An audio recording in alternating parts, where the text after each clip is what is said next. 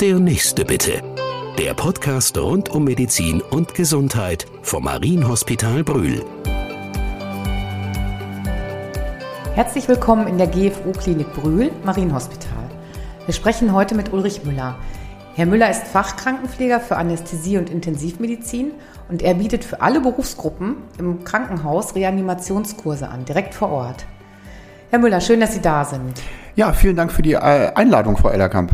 Unsere Sendung heißt ja heute für den Notfall gewappnet. Erste Hilfe rettet Leben.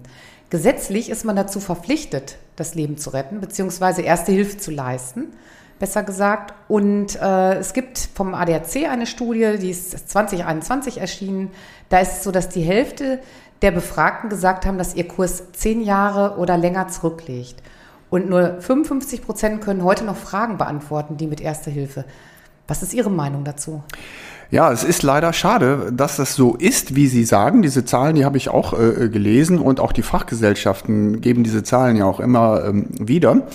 Ähm, dabei ist es eigentlich ganz, ganz einfach, in einer Notfallsituation zu helfen und ähm, man kann dadurch auch wirklich Leben retten. Aber trotzdem ist es ja so, dass die Hemmschwelle oder die Ängste, wenn ich schon länger keinen Kurs mehr gemacht habe, da sind. Das muss man schon ernst nehmen. Und trotzdem, ähm, wenn ich mir jetzt vorstelle, ich stehe am Supermarkt, also nehmen wir es mal ganz plastisch, ich stehe am Supermarkt an der Kasse und plötzlich fällt eine ältere Dame vor mir auf den Boden und was muss ich dann tun? Also wie kann ich reagieren? Ja, also die Hilfsorganisationen, die haben in den vergangenen Jahren versucht, ähm, ein Ablaufschema darzustellen, dass man sich ganz einfach merken kann und das auch für Laien gut verständlich ist. Und alles, was man tun muss, fassen die mit drei Worten zusammen. Prüfen, rufen, drücken. Wenn man sich den ersten Punkt anschaut, das Prüfen, dass ich diesen Menschen, der da offensichtlich bewusstlos auf dem Boden liegt, dass ich ihn anspreche, dass ich ihn vielleicht auch mal an der Schulter berühre und schaue, ob er bewusstlos ist. Wenn ich dann sehe, dass jemand bewusstlos ist, habe ich ja per se schon mal einen ernstzunehmenden Notfall und dann würde ich rufen, sprich, dann muss ich dafür sorgen, dass der Notruf ausgelöst wird. Das kann ich immer ganz gut machen, wenn ich umherstehende ähm, Passanten, wie auch immer, einfach nochmal bitte, dann auch die 112 zu rufen, damit der Rettungsdienst verständigt wird. Das wäre dann die zweite Botschaft, also erst prüfen. Genau, ich prüfe, habe ich wirklich einen ernsten ja. Notfall und dann halt eben sofort den Rettungsdienst verständigen mit der 112. Dann schauen, ist mein Patient, ich nenne es jetzt mal Patient, atmet er noch? Und wenn ich sehe, dass mein Patient nicht mehr atmet oder nicht mehr normal atmet, also nur noch so nach Luft schnappt, dass ich dann sofort mit einer Herzdruckmassage beginne. Das ist die allerwichtigste Maßnahme und auch als Laie kann ich diese Herzdruckmassage ganz einfach durchführen. Können Sie uns da genauer beschreiben, wenn das überhaupt in einem Podcast möglich ist? Wir haben jetzt leider, können wir unseren Zuschauern oder Zuhörern ja nur mitteilen, wie das geht. Kann man diese Herzdruckmassage auch in Worten erklären, sodass man eine Vorstellung nochmal davon bekommt? Gerade für die, die vielleicht längere Zeit keinen Kurs mehr gemacht haben. Also grundsätzlich ist wichtig, dass der Brustkorb zusammengedrückt wird und das funktioniert am besten, wenn, wenn der Patient auf dem Rücken liegt und wenn ich störende äh, Kleidung am Brustkorb entferne, so dass ich auch eine Übersicht über den Brustkorb habe, damit ich auch sehen kann, was ich denn da überhaupt mache und wo ich denn da drücke. Und dann muss ich einfach mit dem Handballen ganz beherzt in der Mitte des Brustkorbs das Brustbein runterdrücken für circa fünf bis sechs Zentimeter. Und damit das gut gelingt, mache ich das mit durchgestreckten Armen und auch mit beiden Armen und so dass ich auch mein Körpergewicht dafür einsetzen kann. Und was ist mit Rippenbrüchen? Ich denke mal, wenn man diese Herzdruckmassage noch nicht oft gemacht hat oder vielleicht im Ernstfall, es ist ja was anderes, ob ich vielleicht an einer Puppe das übe. Ähm, ja. Wie sieht das mit Rippenbrüchen also, aus? Grundsätzlich muss man sagen, wenn jemand in der Situation ist, dass er einen Kreislaufstillstand hat, dann kann ich nichts mehr schlimmer machen, weil ein Kreislaufstillstand, dann muss ich ja sagen, dann ist der Patient in Anführungszeichen tot. Ich kann ihn wiederbeleben und da muss ich natürlich Risiken und Nutzen gegenüberstellen und da muss ich sagen, selbst wenn ich eine Rippe brechen sollte, was im Übrigen so häufig gar nicht passiert, wie man denkt, dann ist das lange nicht so schlimm, als wenn ich nichts tun würde. Deswegen wirklich ganz beherzt diese Herzdruckmassage durchführen. Wichtig dabei ist, dass man dran denkt, dass man die richtige Stelle erwischt, halt in der Mitte des Brustkorbs wirklich drückt und mit der richtigen Geschwindigkeit drückt, 100 bis 120 Mal in der Minute und dass man daran denkt, dass man nicht nur tief genug drückt, sondern den Brustkorb auch immer wieder komplett entlastet und das Ganze wirklich so lange durchzieht, bis der Rettungsdienst neben einem genau, steht. Genau, wie lange muss das, oder es gibt ja auch eine Vorgabe, wann ein Rettungsdienst eigentlich vor Ort sein ja, also üblicherweise äh, sind wir hier in unserer Region, wir sind ja hier, äh, was die Infrastruktur geht, so gut, äh, so gut versorgt, dass wirklich nur wenige Minuten vergehen, bis der, bis der Rettungsdienst wirklich vor Ort ist. Es gibt ja. gesetzliche Vorgaben, dass der Rettungsdienst innerhalb von sieben bis acht Minuten vor Ort sein muss. Wenn ich mir hier das Stadtgebiet angucke oder selbst wenn ich mir auch die etwas ländlicheren Regionen hier in der Nähe angucke, es sind nur wenige Minuten, die ich überbrücken muss, bis der Rettungsdienst vor Ort ist. Das ist ja schon mal sehr beruhigend auch. Ähm, Herr Müller, die Mund-zu-Mund-Beatmung ist natürlich auch nochmal ein Teil der Erste-Hilfe-Schulung.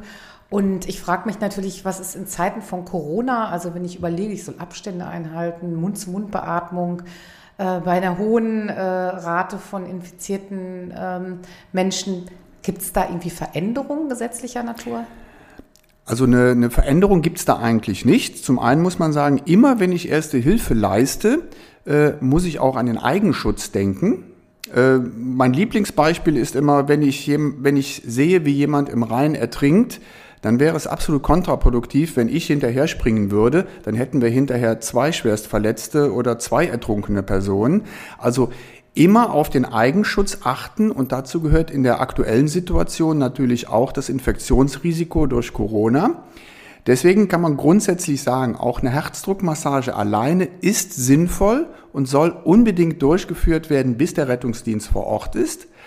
Dann, wenn ich eine Mund-zu-Mund-Beatmung machen möchte, dann ist das gut. Damit kann ich das, äh, damit kann ich diesen gesamten Vorgang der Wiederbelebung natürlich noch deutlich verbessern. Aber ich bin in der aktuellen Situation nicht dazu verpflichtet und als Laie sowieso nicht, weil äh, ich muss das ja auch beherrschen, ich muss das können, ich muss das auch mal geübt haben. Und da wird es dann wirklich schwierig. Deswegen für den Laien wirklich zu sagen, konzentrieren Sie sich wirklich auf die Herzdruckmassage. Wenn Sie die Mund-zu-Mund-Beatmung beherrschen, ist es gut, dann profitiert der Patient davon und dann darauf achten, dass man das in einem Verhältnis von 30 Mal Herzdruckmassage zu zweimal Beatmen macht. Ja, wenn man, äh, wir sind jetzt im ersten Beispiel davon ausgegangen, es handelt sich um eine bewusstlose, nicht mehr ansprechbare Person. Aber es gibt natürlich auch Notfälle oder Unglücksfälle, ob es jetzt im Haushalt, auf der Straße, wie auch immer, wo äh, die Menschen noch ansprechbar sind, die Opfer sozusagen der Situation. Und können Sie uns da so ein paar Beispiele nennen, wie wir uns da richtig verhalten? Das Allerwichtigste ist, dass man, wie ich eben schon sagte, für die eigene Sicherheit sorgt, äh, wenn man jetzt beispielsweise an Stromunfälle oder ähnliches denkt. Und ganz wichtig ist, dass man die verletzte Person halt eben auch aus dem Gefahrenbereich bringt, dass, äh, damit nicht noch zusätzliche Schäden entstehen wenn ich jetzt zum Beispiel daran denke, an Verkehrsunfall, dass ich dafür sorge, dass der, dass der fließende Verkehr gewarnt wird, dass ich die Unfallstelle absichere mit einem Warndreieck etc. Das ist schon mal das Wichtigste, dass Sie sagen, erstmal den Ort absichern und dann der, äh, der Person auch helfen. Ähm, Sie sind ja nun schon alter Hase im Geschäft. Ich weiß nicht, wie lange machen Sie das jetzt mit den Kursen für Ihre Kolleginnen und Kollegen aus wirklich allen Berufsgruppen? Also die, diese Kurse, die gebe ich jetzt schon über, über, also beziehungsweise das Thema Erste Hilfe, Schrägstrich Reanimation, das begleitet mich eigentlich schon ähm, seit, seit über 35 Jahren. Ich hoffe aber, es ist nicht die erste Reanimationspuppe. Haben Sie da, haben Sie da irgendwie Möglichkeiten, Nein. dass Sie sagen, die ich habe natürlich in, im, im, Laufe der Jahre hatten, haben sich natürlich auch die Übungsmöglichkeiten deutlich verbessert. Und diese, diese, diese ähm, Übungsdummies, die verbessern sich natürlich immer weiter. Aktuell haben wir eine, eine Puppe hier im Haus, äh, wo wir dann auch in Echtzeit den Teilnehmern ähm, halt eben auch spiegeln können, ob die Maßnahmen äh, suffizient sind, äh, ob, ob das gut ist, was man verbessern kann.